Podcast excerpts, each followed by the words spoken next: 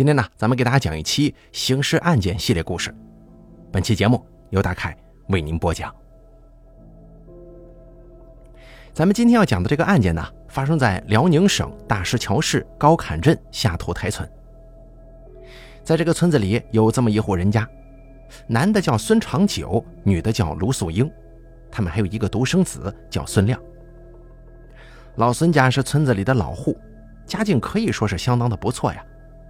靠着老孙在外头跑运输，家里也算是村子里比较早富裕的人家。七间大瓦房，上千平方米的院子，一度让村里人都羡慕不已。有了大瓦房之后，老孙还给儿子娶了一房媳妇儿，媳妇儿也长得非常漂亮。而当下呢，老孙最希望的就是能够早日做爷爷，早点享受天伦之乐。可是不知道为什么。二零零九年年初的时候，老孙夫妻二人忽然就在村子里消失了。这老两口的邻居以及平常在一起玩的老伙伴们有点好奇，因为在他们眼中，这个老孙夫妻可不像是那种一声招呼都不打就消失的人呢。此外，老孙的哥哥孙长福也觉得有些奇怪，自己弟弟的性格不像是说走就走的人，于是他就找到了自己的侄子。也就是孙长久的儿子孙亮，询问弟弟跟弟媳的去向。据孙亮说，自己的父母平常不是在高坎搞运输吗？认识了一个四川的老板，这个老板说有路子可以带着老孙夫妻赚钱，所以老孙夫妻就跟自己儿子孙亮说了一声，上四川打工去了。那既然弟弟出去之前已经跟侄子说了，自己也不好再过问。所以呢，孙长福也就在之后的日子里没再管过了。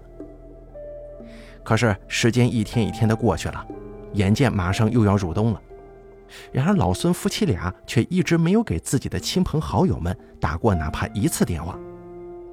亲戚们逐渐觉得有些蹊跷。与此同时，那帮老伙伴们也对于老孙夫妻外出打工感觉到有些怀疑了。原来呢，老孙夫妻二人都是很内向的那种人。做事情啊，绝对不会说走就走，而且还是出远门。即使已经跟儿子打过招呼了，就算他们出去打工，也一定会跟同在一个村子里的哥哥孙长福打一声招呼。包括那些老伙伴们，老孙是一定会打个招呼的。可是这一次啊，老孙夫妻却一声不响地出去了。此外，老孙已经六十多岁了，按理来说，他在老家搞搞运输赚的钱。也绝对不会比去四川打工差呀，所以这些事儿啊都让亲戚们起了怀疑。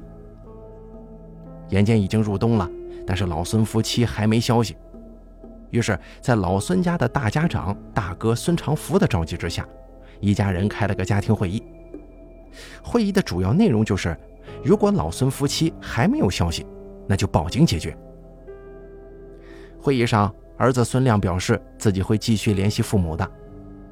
可是时间一天一天的又过去了，一直在联系父母的孙亮却没有带来老孙夫妻二人的任何消息，所以最后当大哥的孙长福决定求助当地警方。接到报警之后，办案民警为了确定孙长久夫妇是不是真的就在四川打工，之后按照儿子孙亮所说的方式联系到了那位四川老板。可是根据走访调查发现，孙长久夫妇。根本就不在四川，也没有跟四川的那个老板朋友联系过。感情说，孙长久夫妇根本就没去过四川呢。就在民警继续对村民们之间调查走访的时候，又发生了一件特别离奇的事儿：孙长久的儿子孙亮竟然拿着别人给父亲写下的欠条，挨家挨户要钱去了。原来呀，在当地贷款需要担保，所以一定程度上会有点难度。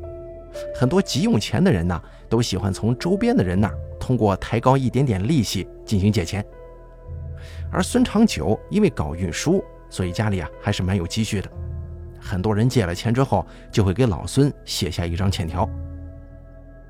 这一天，孙亮要债要到了自家姑父家中，看到侄子拿来的欠条，姑父并没有表示这件事情不存在，但是还钱可以呀。姑父让孙亮把他父亲找回来。自己找孙亮的父亲借的钱，那就一定得跟孙长久结账啊。孙亮要债的这一幕被村子里的支部书记曹连平看在眼中了。看到孙亮来找姑父要债，曹连平也劝阻孙亮，让他把自己的父亲找回来，再来提要债的事儿。可此时的孙亮不管不顾，他竟然打开了姑父家的冰箱，嘴里说着：“我没得吃了。”冰箱里的一些肉和蔬菜都被孙亮洗劫一空。也正是发生了这一幕，让支部书记感觉孙亮这个人呢有点问题。原来孙长久夫妇虽然赚的钱多，但平日里非常节俭，村民们种的韭菜一般都是自己炒鸡蛋吃了。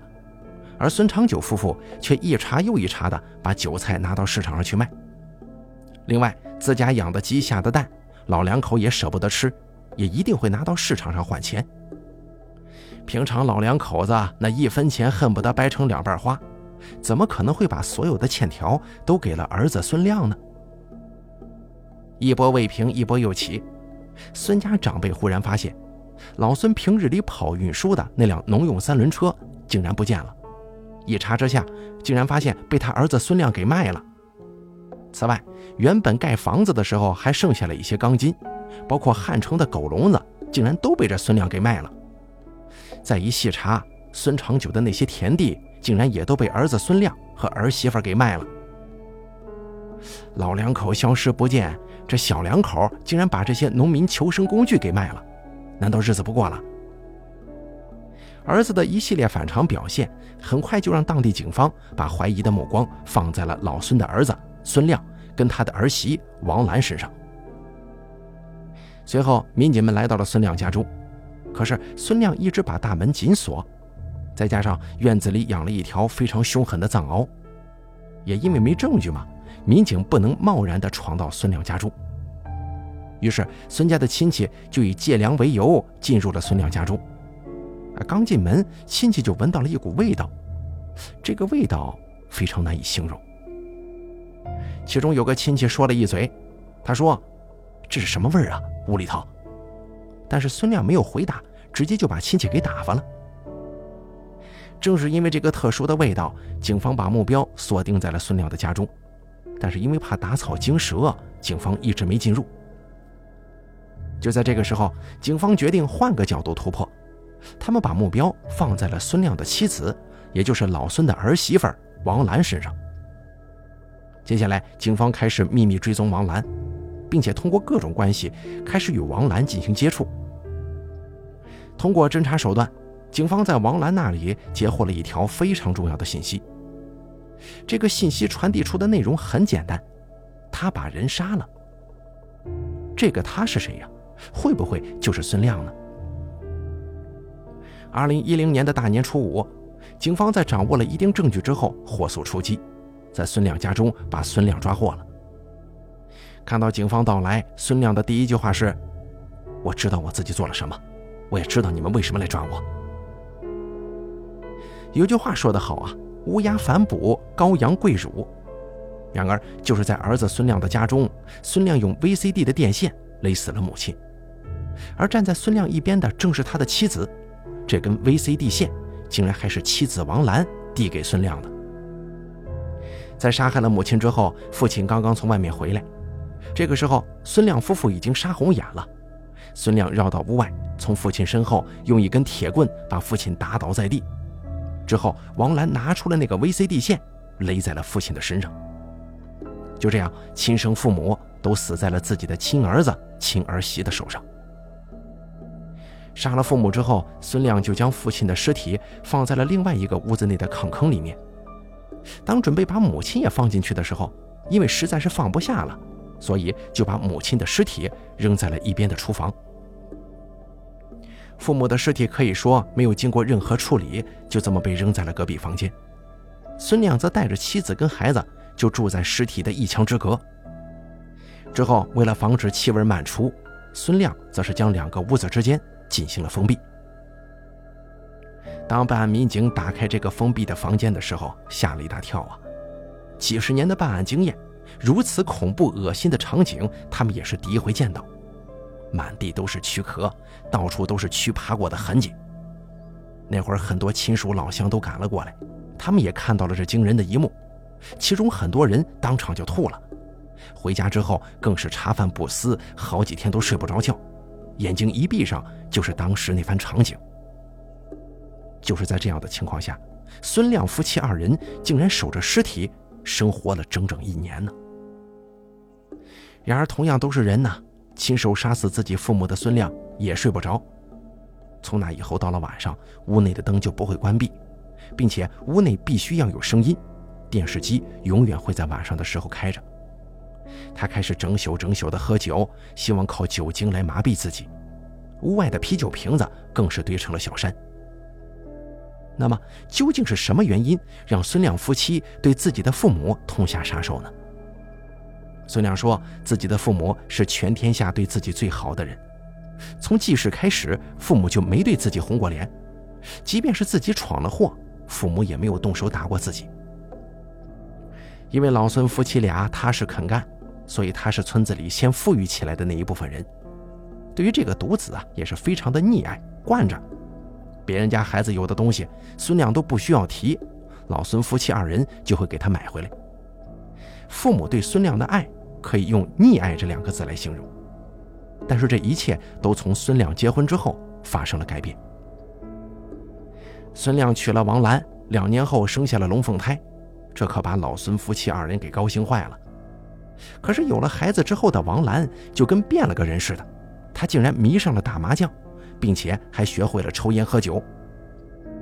王兰的这些坏习惯很快就在村子里传开了，这让老实本分的母亲觉得有辱门风。所以在之后的日子里，母亲曾经说过王兰几句。而王兰越赌越大，她已经不再满足于麻将了。竟然还学起了港片里玩猜骰子跟德州扑克，结果赌注越来越大，并且呢，王兰也是基本十赌九输，口袋里经常输个精光。所以，为了防止儿媳妇把家里的钱拿出去赌，老母亲往往会把钱藏起来。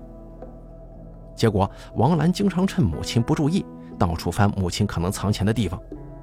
因为这个事儿啊，婆媳经常吵架，还有好几次大打出手。而在王兰的眼中，自己的这个婆婆是个脾气古怪的人，不仅刁难自己，就连龙凤胎孙子都要刁难。给孩子买点好吃的，婆婆就要说自己浪费。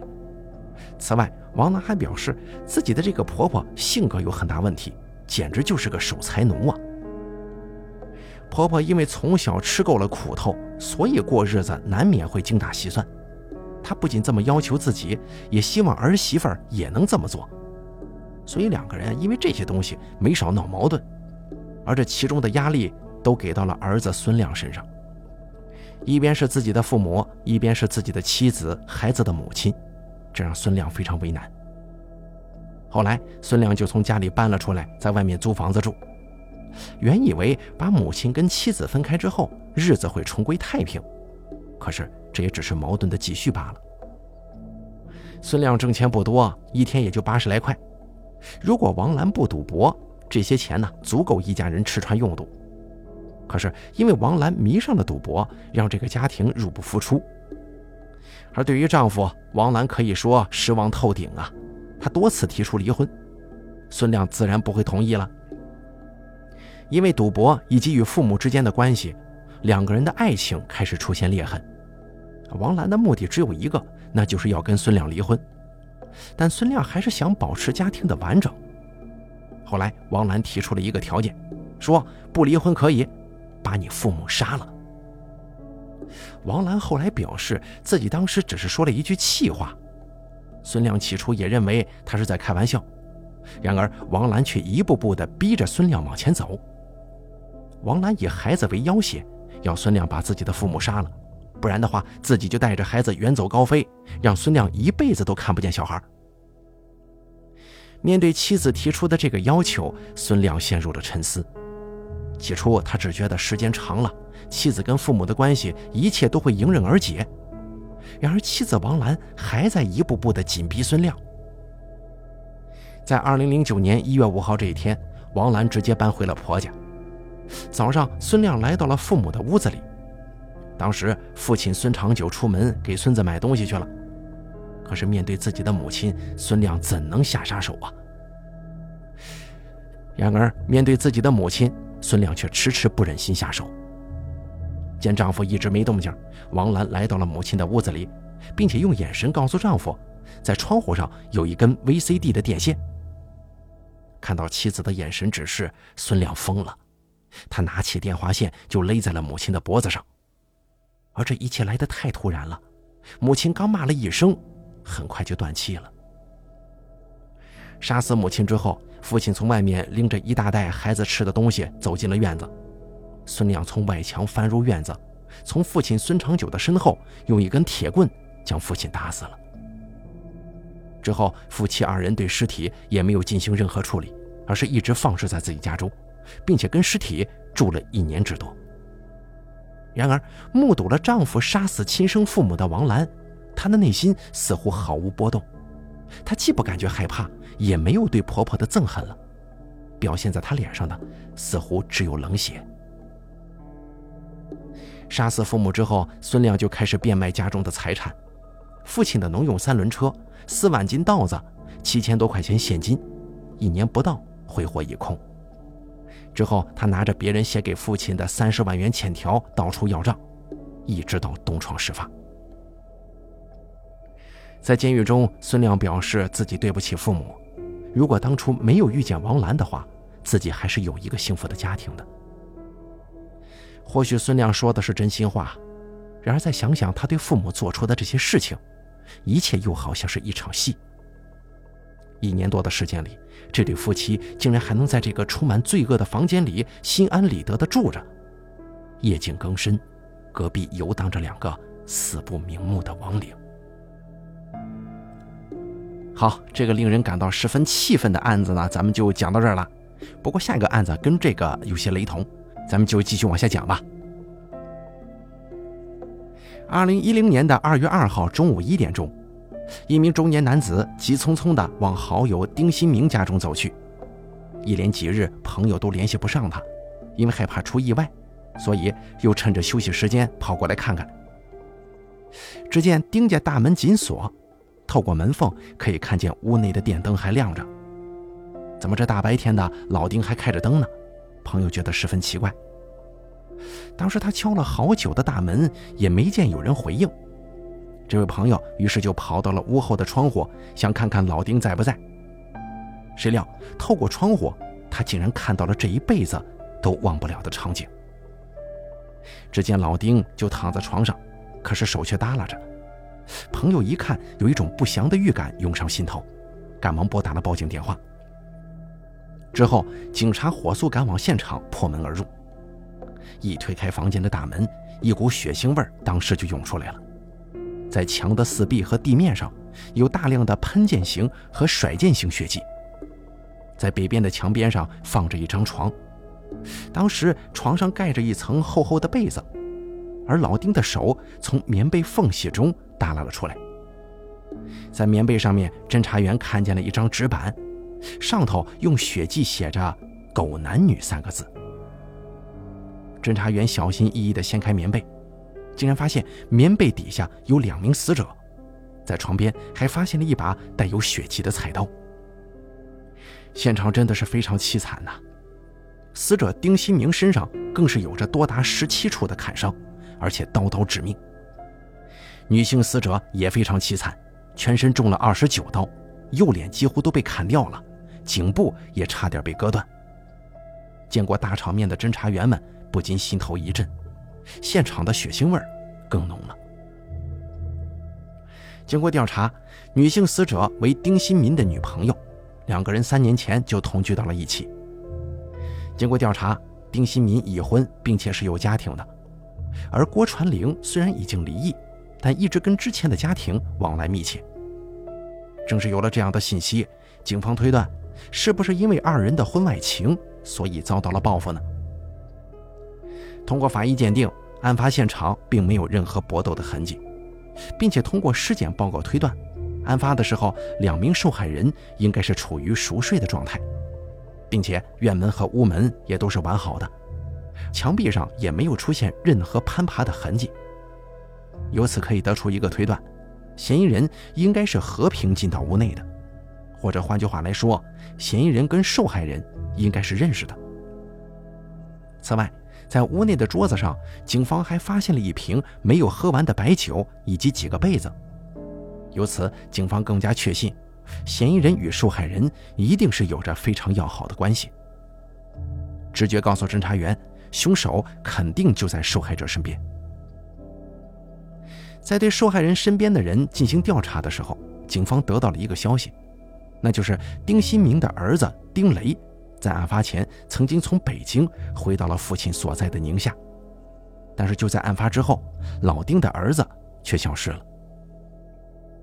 通过侦查员调查了解到，丁雷是老丁的二儿子，只有十七岁，在这之前一直在山东老家与他的母亲一起生活。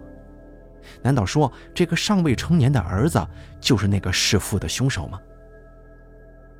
在现场，警方发现了一件尺寸比较小的衣服，经过 DNA 比对，竟然真的是丁雷所有。警方随即发出通缉令，并且通报丁雷可能去的北京、厦门等地的警方，要求协助查找。可是，案发之后的好几个追踪，却一直没有得到任何消息反馈，丁雷就好像人间蒸发了一样。据警方了解，丁雷与母亲常年在山东青岛生活。如果真的是他干出这件事情，那么按照他这个年纪，很有可能会跟家人取得联系呀，并且被家人藏起来的可能性也非常大。警方将青岛作为重点区域进行摸排，在一家手机店调查的时候，警方了解到了一个非常重要的情况：曾经有一个长得很像丁雷的男子，曾经在这里修过手机。经过了解，这名男子就在青岛某家 KTV 打工。之后，侦查员就穿着便衣来到了 KTV。可是，经过了解之后，丁雷已经从这儿辞职了。据一名工作人员透露，丁雷很有可能是去了宁夏。之后，在山东和宁夏警方的大力配合之下，终于找到了丁雷的藏身之所。确认之后，警方对丁雷展开抓捕。而直到这个时候，距离案发已经过去了有十一个月之久了。面对突然出现的警察，丁雷坦然承认，就是自己杀害了父亲与他的女朋友。而他说出这番话的时候啊，非常的淡定从容，就好像是在诉说别人的事情一样。被捕之后，每每回忆起自己做过的事情，这个刚满十八岁的小伙子再也忍不住哭了起来。他责怪父亲毁了这个家，自己恨他。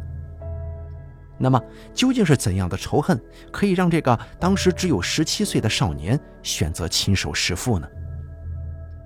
在监狱里，丁雷说出了那段他不愿提起的往事。二零一零年春节期间前夕，丁雷来到了宁夏，父亲居住的地方。在这里，丁雷也只是生活了几天，可是这几天的生活让他非常难受。父亲跟别的女人同居了，生活中更是有说有笑的。这一幕让他想起了远在山东农村老家含辛茹苦的母亲。正因为如此，丁雷劝说父亲与现在的女朋友分手，回山东老家跟母亲团聚。但是丁雷的提议被父亲打断了，而当时已经喝得有点多的父亲直接把一个玻璃杯砸在了地上。见父亲冥顽不灵。年轻气盛的丁雷直接站起身来，推了一把父亲，父子二人就推搡在了一起。也正是这个时候，丁雷心中燃烧起了一个念头，那就是杀了他们。当天，丁雷去菜市场买了一把锋利的剔骨刀，之后藏在了家中。当晚，丁雷假意与父亲和好，并且买来了白酒和下酒菜。丁雷在酒桌上更是向父亲不住的道歉。父亲还觉得儿子长大了，因为当时丁雷毕竟还是个未成年嘛，他对父亲是有所忌讳的，所以就一直劝父亲多喝点儿，多喝点儿。看到儿子如此懂事，丁新民也没有任何戒备，大口大口地喝着白酒。在酒桌上，丁新民也向儿子吐露了自己的内心，他表示自己与妻子，也就是他的母亲，性格不合已经很多年了，那可不是这几天才形成的。两个人在一起都不开心，那还不如分开好一些呢。但当时的丁雷并不理解父亲所说的。酒过三巡之后，丁新民喝醉了，很快就沉睡过去。父亲是睡着了，可丁雷一夜难眠。他在床上辗转反侧，直到听见丁新民如雷的鼾声传来，丁雷噌的一下子坐了起来。那鼾声就好像是信号一样，唤醒了他内心的恶魔。他手握砍刀，快步朝父亲走去。但是在门口的时候，丁雷站住了。随即，母亲十几年含辛茹苦把自己养大的辛酸往事在眼前浮现。在门口徘徊了半个小时之后，丁雷冲进了屋内，砍死了父亲与其女朋友。之后，丁雷连夜跑路。在丁雷五岁的时候，丁新民离开了山东老家，投奔了自己在宁夏务农的父母。而之所以去宁夏发展，其实是因为丁新民想要逃避这个家庭。丁新民并不是什么好丈夫、好父亲，他在村民眼中除了好吃懒做之外一无是处，挣点钱都是吃吃喝喝、赌博玩乐，不会为家里考虑一分一毫，并且他对于妻子更是经常拳脚相加。在农村，家庭夫妻之间吵架那是很常见的事儿，但是对丁家来说不一样。因为吵架已经成为了他们的家常便饭，全村人都知道。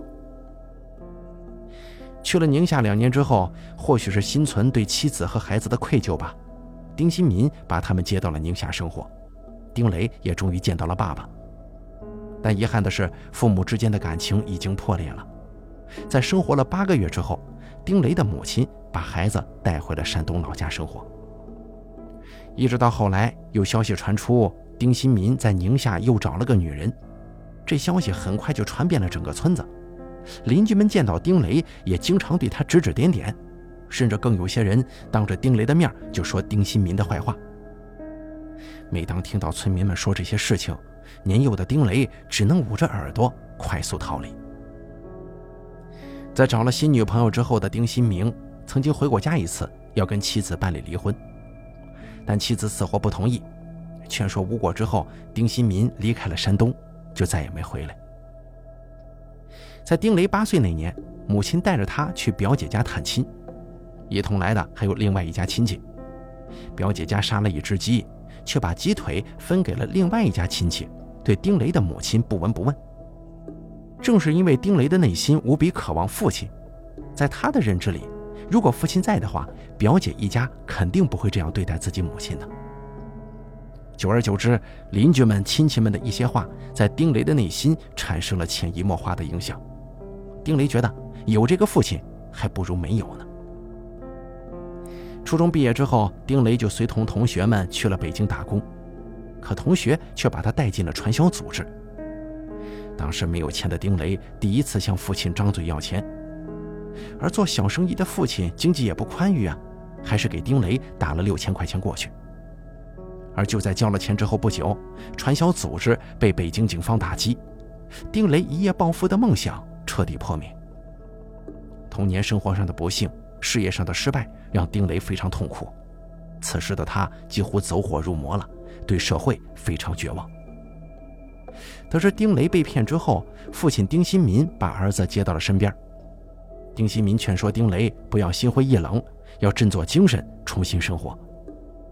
可此时的丁雷将自己所有的不幸都怪罪在了父亲的身上，他认为是自己缺少父爱才导致自己被骗的。在劝说父亲回到母亲身边无果之后，丁雷痛下杀手。丁雷弑父的事情传回到了村子里，村民们更是看见丁雷母亲就说儿子为他报仇了。可对于母亲来说，她只希望自己娘仨能够平平安安的。丁雷之后被判处了无期徒刑，面对这样的结局，丁雷选择接受。因为童年不好的经历给年幼的丁雷内心造成了很大的心理阴影，邻居亲友们的冷嘲热讽也加剧了丁雷对父亲的怨恨，最终导致了悲剧的发生。好了，咱们本期刑事案件系列故事就给大家讲到这儿了，感谢您的收听，咱们下期节目不见不散。